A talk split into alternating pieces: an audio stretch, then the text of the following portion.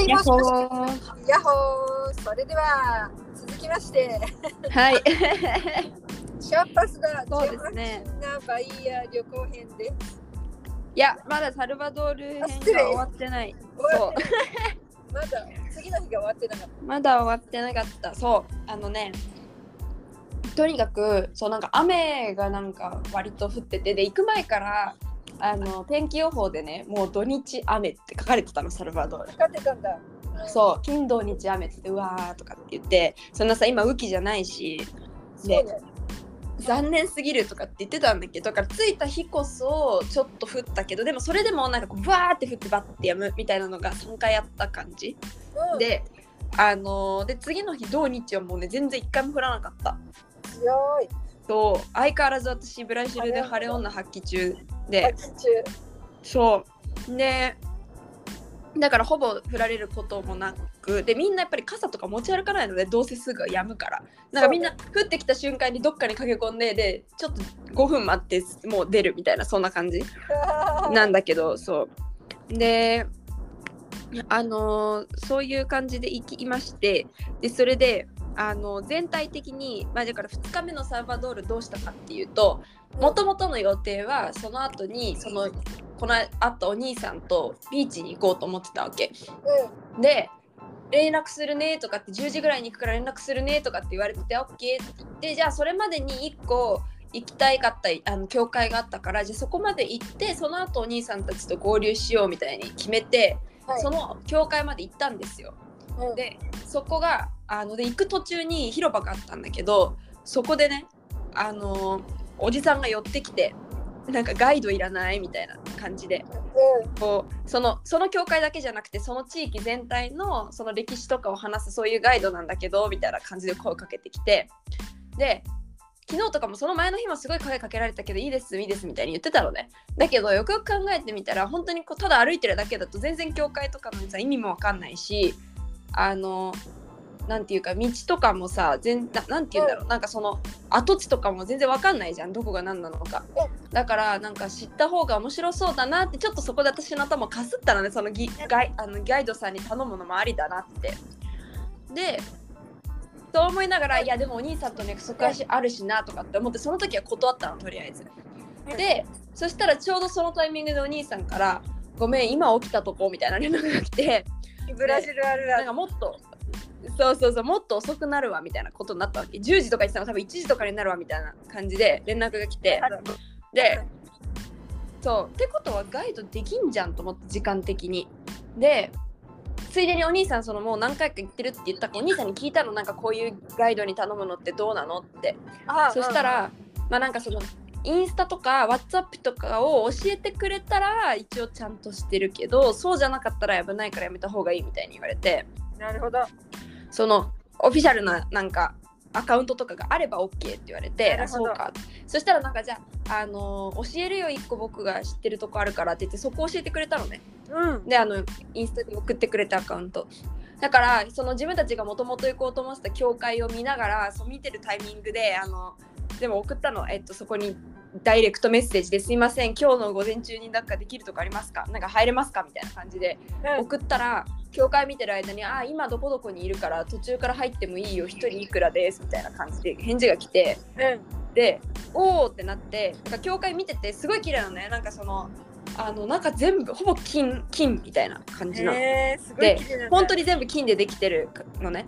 ですごい綺麗でわーとかって言ってたけどやっぱり意味は分かんなくてねその歴史的なものとかは。でその返事が来たからじゃあ行こうって言っても教会全部見終わってなかったんだけど出てでその広場まで行ったらなんか何個かこうグループがいたの。でうんもどのグループもそのアカウントもらってたグループじゃなかったのね。うんでなんかおかしいなおかしいな見つかんないなとかって思っても全然そのメッセージくれる人とも連絡がつかなくてで諦めてそこにいたそのおそこにいたグループのお姉さんにそのうん。ガイドの人にう「すいませんちょっとここに私たち途中から入ってもいいですか?」っても聞いたのね、うん。あの大人数だし、んうん。まあ、危なくはないだろうみたいなのある思ったからそこで聞いたらお姉さんが「あでも私たちもあもういあの0円でいいよ。だってもう終わるから」みたいな感じで言われちゃって。うん。であ終わっちゃうのかと思ってもうここを通り歩いたらおしまいだからって言われちゃってで「ああ分かりました」って言った瞬間にそのお姉さんが「ああじゃあ」って言ってなんかそこら辺に立ってた手ぶらだったガイドの人「ほやこっちこっちこっち」とかって呼んで「今手うん。手空いてる？相手だったらこの子たち案内してあげて」みたいな感じでなんか その場で調達してくれて調達して。そのお姉さんが。そう。うん。でそしたらすごいやっぱりこう怪しむ人が多いからだと思うけどそのあの来てくれた人もすごい最初から僕はあの何々に登録しているものでみたいな。なんていうあのちゃんとね言ったんだね。そうそうそう僕はこういうのに登録しているからあの危なくなくてでえっとこのペロリーニョの中にもたくさん監視カメラがあって誰が誰と一緒にいつ歩いてたかとかっていうのもそのうん。分かるようになってるからですごうんいやっぱりペロリーニョの一帯ってかあの警察もすごいずっとふらふら歩いてるのね。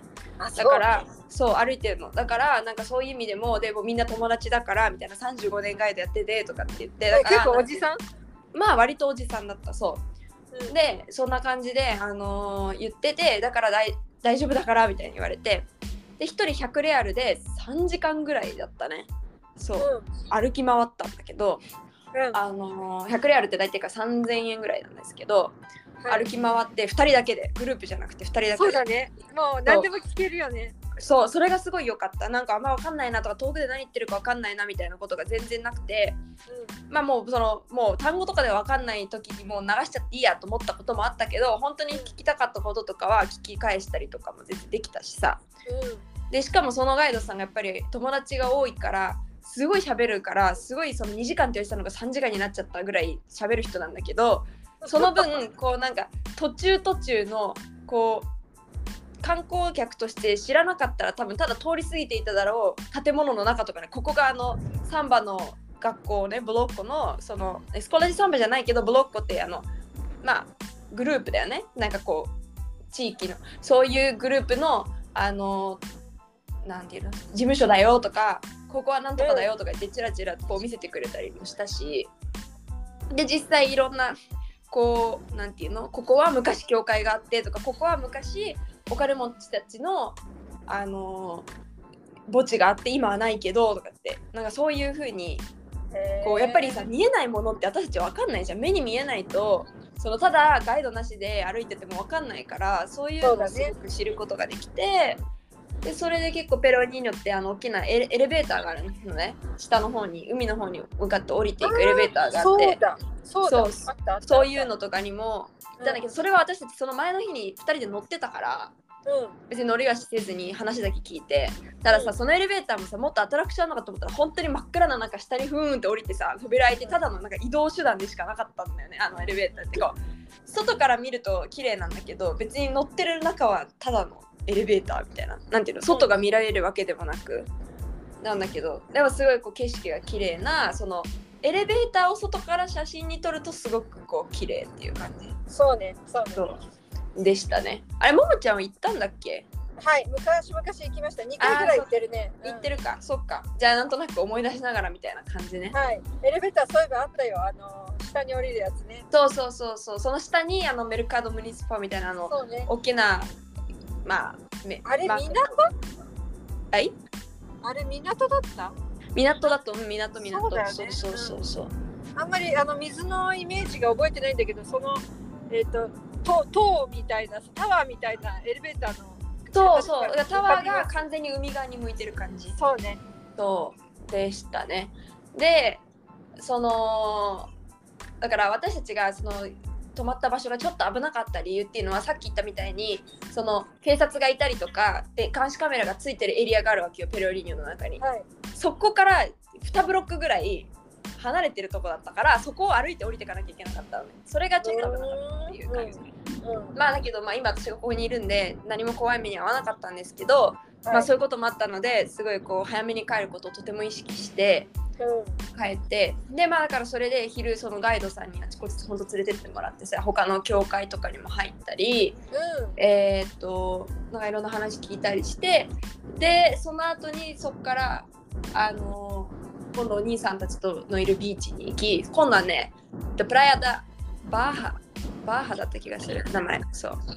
っていうなんか灯台があるビーチ。うんに行って東大にも登ったしあのビーチのところでは、まあ、さっき話したからねビーチの話はだけど8人ぐらいのグループでうん。こうワイワイやってなんかお兄さんがチェキ持ってきててさそれみんなで撮ったりしてなんか青春だったのよ。チェキってなんだっけ？あのその場インスタントカメラっていうかあのあその場でさパシッてやったらさウィーンって出てくる、はいでちょっと待つと。ロイドでしょ？そうそうそうそうそう。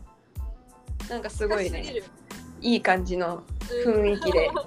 ででその後に私たちなんか一個映画私ほら勉強してるからなんかそういう映画関係の建物があるっていうんでそこにどうしても行きたくてしかもそこが5時で閉まっちゃうし、日曜日は空いてないとかって言うからもうど今日しかないとかって言ってそのお兄さんたちと早めにバイバイしてうん。行ったのになんか全然美術館でも何でもなくただの映画館であの何もなくてただ帰るっていうまさかの。ちょっと残念だったんだけどね。でーあそう基本的にウーバーは安いのね向こう。へだから距離多分半分ぐらいの金額なんじゃないかななんかうわこんな感じでこれぐらいの金額で行けるんだこの距離っていう。ーバイヤ価格があるんだ。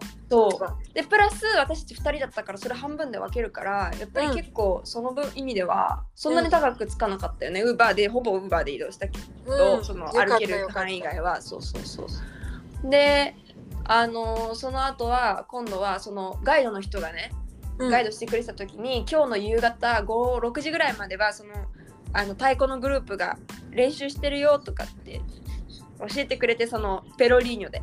うん。なんかそれに行きたくて戻ったのねその後うん。結局、うでペロリーニョ戻って太鼓叩いてる人たちのちょっと見て。うん。であー！って太鼓で思い出したけどなんかガイドの人にねこうやって通り歩いてたら通りっていうか広場歩いてたらガイドの人がいきなり「はいこのバチ持って」とかって言ってなんかお兄さんたちが太鼓叩いてたの。バチ。うん。そしたら「はいバチ持って」とかって言われてそのままなんか言われるよくわかんないけどそのまんまなんか「はいカメラ貸して」とかって言われてうん。見せてやったらそのなんかお兄さんたちと一緒にこう太鼓を叩くうのがやれるみたいな経験をしてえうん。でこう私たちは本当にただ単純になんかドンドンドンドンドンドンってずっとやってるだけ？うんなんだけどそれを周りのお兄さんたちがそれをこう飾りつけてすごいかっこいいのにしてくれて。音を出してくれるそうそうそう。っていうのでやってうん。でなんかすごい楽しくてさ普通に。うん。ドンドンドンってやって。で周りの人もなんかまさかみんなあの人たちが彼らが練習練習っていうか見せてるだけだと思ってたみたいでうん。まさかこう体験できると思ってなかったからそっか。その私たちがやったのを見た後に結構「えじゃあ私も私も」みたいな感じでなんかそうやり始めてたんだけど。ガイドさんてよかったね。でそうよかった。でまあもちろんそれでさ、まあ、先に言ってくれてもよかったなと思ったけどまあその方がこうわーっていう感覚はやっぱり言われないでやった方があったなと思いながら終わってからじゃあ20レアルねみたいな感じで言われて、そうだよね。そう払ってまああの全然いいんだけどさ、うん。それだけのすごい経験ができたから、うん。でもこうそんな感じのこともありまでそう戻ってその太鼓の練習をちょっと見てうんで、あのーその後夜ご飯食べにもまたそれもペロリーニョの中でご飯食べようって言ってうん。行ったお店がね私多分この旅行の中で一番美味しいご飯そこで食べた。おいしいおいしいご飯はい。うん、あのえっとまあ普通にそのコミダバイヤーのねあのバイヤー料理のお店だったんだけど、はい。いくつかある中でこうあちょっとおしゃれそうって思ってたお店のお姉さんのとこに行って「すいません」って言って「ちょっとかあのメニュー見せてください」って言ってさでメニュー見てでなんかこういろいろまたねティピカルな模型化とかそういうのが書かれてて、でどれが、ね、もうなんか全然決められなかったからどれがおすすめですか？みたいな感じで聞いたの。それでその質問がめちゃめちゃ良くて良かったみたいで、うん。あのそのお姉さんが「ああのね一個すごいおすすめのがあってね」とかあのロブスターでうん。なんかみたいな感じなんかいろいろ説明してくれて「あ写真見せるわ」とかって言ってなんかインスタ見てごらんとかって言ってインスタのうんとこにあった写真見てこれこれとかって言って教えてくれて。うん。でだからなんかこれねメニューにないのよとかって言われてさ それえー？みたいな。うん。でメニューにないのなんでとかって言ったらいやなんかその期間限定でやってたのをなんか今もまだちょっとやり続けてるみたいな。なんかそんな感じ多分。うん。でなんかメニューにないのよとかって言われてで金額聞いたら2人分だったらいくら1人分ならとかって1人分がやっぱりあったからうん。じゃあ、まあ、いわゆるモケカのて定番なモケカミスタっていうねあのさお魚とかかエビとかいろんなのが入ってるモケカ1人分と1人前とそのメニューにないののうん。1人前を頼もうって言ってうん。頼んだらそのメニューにないのがねすごい美味しかった。あ本当、うん、よかった、あね、のそうロブスターで下がチャーハン見た目チャーハンみたいだけど言ったらあれはでも味はパエリアだった。あのだから多分海鮮のだしでご飯を炊いた。そう炊いてでそこにそこの、えっと、貝と貝とかも入っててうん。で上にこうロブスターがボーンみたいな感じ。しおちゃん貝大好きだったからよかった、ね、大好き。そうなのよ。貝入ってるのありますか？って言ったらあそれに入ってるよとかって言ってくれてあもうじゃあそれでとかうんって頼ん。だら本当に美味しくてねうん。ですごい良かった。でそのお店のお向かいのお土産屋さんですごい可愛いスカートっていうかあのドレス買って私ずっと欲しかったんだよね。日本にいる時から欲しかったうん。あの裾の部分がいろんな竹の長さになってるこうふわふわになってる感じのひらひらのスカートわかるなんかこの切れの切れが多い多く取って作ってるやつよねううんなんかそう高さがさこう上行ったり下行ったりするああいうのでジプシーチックのやつ。ん？ジプシーチックのやつ。ちょっとそうそうそうそうそうそういうのが欲しくてずっと。うん。で探してたのよ。うん。今回の旅行。だからそれを私のお土産にと思って探してたら柄も気に入ったすごい可愛いのがあって。あ見たい。そう。だからそれはねあのその場で購入して次の日まだ日曜日午前中までサルバドールだったのね。うんでその午前中に素敵な教会に行く予定があったからそこに来てった。来てた。そう。やっぱりそうそさそういう服ってあんまりこうカンピーナスで着る感じの服じゃないのよね正直。やっぱりこうなんか太陽まあカンピーナスも夏なら着られるけどなんかカンピーナスの冬に着る服ではなくてちょっそとうか。バイヤーの開放的なね。そう。そうそうそう。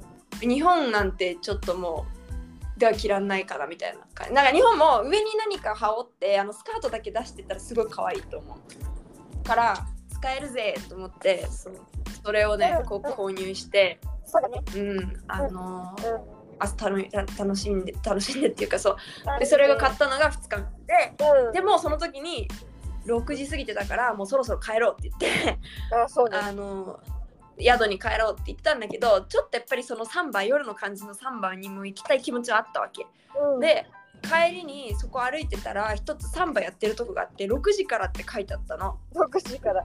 そう。だったらさなんか40分ぐらいだけでも見られたらそ7時までには帰りたかったからね。うん。でも40分だけでも見られたらいいなと思ってさうん。あのーチケット買ってうん。本当だったら6時から11時までで30レアルなのに私たちはその数十分に30レアルを払ってでもやっぱりこうちょっと体験してみたかったからうん。それで入ったんだけどねお姉さん6時って書いてあるからなんか始まってますかって言っていや6時半から始まるとかって言って。そうだよ。覚えてる？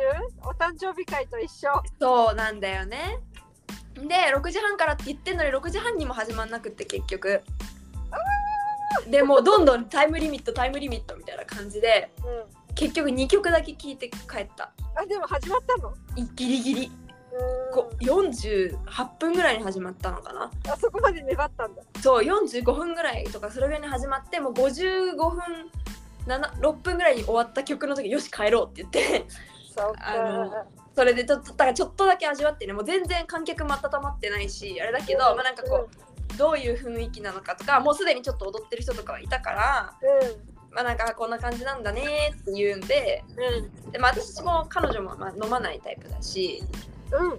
そうだからまあって言って帰ってその次の日もそのドラマつけっぱなしにしながらなんかいろんなうん。話したりなんかいろんなことやったりとかしてうん。寝るっていうのが、うん。そう2日目ね。であともうサルバドール半日しかないから今回のって言っちゃうけど、あの次の日起きてからあで毎日あの Está como que Yato de ahí, ¿eh? Asagohan. Está. Ok, で obrigado. あの宿で朝ごはんあったのでうんあのそこはご飯朝ごはん食べてから毎回朝出発してたんだけどそれで、えっと、朝はボンフィンっていうねあの両教会があってあのはいサルバドール有名でってさ、すはいえーこのあの願い事のミサンガみたいなうんあのリボンね。リボンがあるんだよね。で、それをこう3回結ぶからその3回に3個の願い事をするっていうのがあって、うん。で、えーそれをこう腕につけたりもするんだけどそれをこの教会のあの柵のところにこうみんなが結んでるからすごいふわーってリボンがたくさんわーって綺麗になってる教会があるんだよね、うん。入り口のとこに。うん。でそこがちょっと離れてるとこなんだけどそこまで行って、うんでこう願い事して結んで、あのボンフィンの中に入った？中はね日曜日の朝だったのでミサやってて入れなかった。あー確かそこじゃないかな。いろんなさ体のあちこち直してほしい人たちがさその体のパーツのろう人形をさ天井から吊るすのそこじゃない？ああそうなんだ。それ知らなかった。うん。えー、後で調べてみよう。うん。そうもう完全にミサ中だったから。ミサ中か。うん。そう。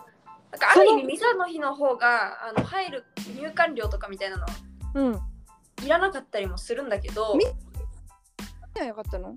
できないわけじゃないんだけど、うん。もうなんかすごい人がいっぱいいてこうなんか中にどんどん入っていく雰囲気ではなかったのね。うわーそのそうか。もう外まで椅子並んでてそこにも人がもういてすご参いすごい。加してる感じだった本から。格的だね。そうそうそうちょっと入れなかったんだよね、であのまあそれでその教会行ってでそのさっきのドレスで写真撮ってもう大満足っていうあ感じで。あそっか。うん。そう。でそっから今度戻って、えーもう午後1時のバスだったので、えっと次のチャパダジアマンチーナうん。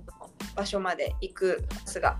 からそこでチェックアウトして荷物全部持って、ちょっとアサイ食べようよとかって言ってさまたそのバイヤで浅いそう。あのまたちょっと味違うんだよね。やっぱりガラナのシロップじゃなくてちょっとお砂糖系の甘さだから。なんかえちょっと薄いんだよ。ー、での専門家のしおちゃん。だからね浅い専門家ね。そう、うん。で違うからそれでちょっと食べようよとかってすごい暑かったし。だからウーバー呼ぶ前にちょっとさって入ってそこで注文して、うんそういえば浅いもこれ出てくるの遅いのかなとかって思うちょっと不安になったんだけど、まあ、すごいせかしたら作ってくれて、うん。でそれでさそのさ浅いのお店別に何の気なしにこうあここなら浅いありそうみたいな感じで入ったらそこにまたあのビーチのお兄さんいたの。また会ったの？そう。なんかあるね なんかあるよね本当に。でまたその後でサンパウロ来たらまた遊びに来てであの遊びに来てっていうかあのサンパウロ行く時あったら連絡してねとかって言ってくれてた、うん。そう。なんだけど。まあそれでそこで浅い食べてうん。であのもうすごいギリギリ。1時のバスなのにうん12時20分ぐらいまでペロリニョにいて、うん。で20分25分ぐらいかかる20分。大丈夫か。15分に20分ぐらいかかかるだったんだけどうん。それで急いで呼んでそっからバスじゃないウーバーで行っウてーバーで。うん。そうそしたらさターミナルの近くまでは超スムーズだったのに、うん。突然なんかすごい急に渋滞になっちゃって。もうまずいまずいみたいなもう目の前なのね。目の前っていうか通りのこううん。反対側なんだけど、うん。その U ターンしないといけなくてうんなのにその U ターンができなくてなんか渋滞してて。でもうハラハラドキドキみたいな。でお兄さんにえー「すいません間に合いますかね1時なんですけど」とかってずっと言って。うん。で言ってたらなんかお兄さんがん「なんかこれも絶対前でなんか起きてるよね」とか「平日にこの時間だったらこれぐらいの渋滞普通なんだけどうん。週末にここで渋滞この時間に渋滞することは普通ないからさ」とか言ってて。うん。で,、で実際前の方で工事してて。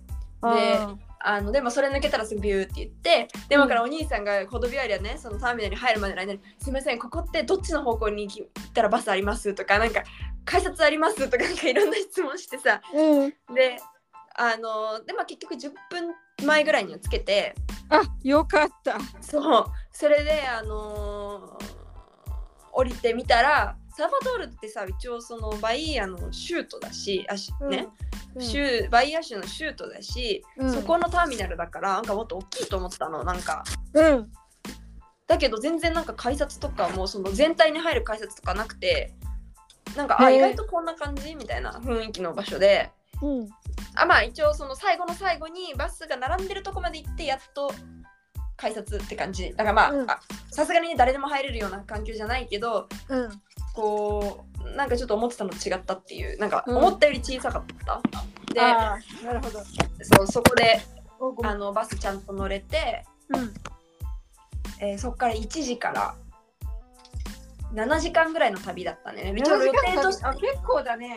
そう予定としては6時半の旅でうん。1時出発、7時40分着の予定がうん。結局9時ぐらいに着いた。え何が起きた？わかんない。わかんないけど遅れた。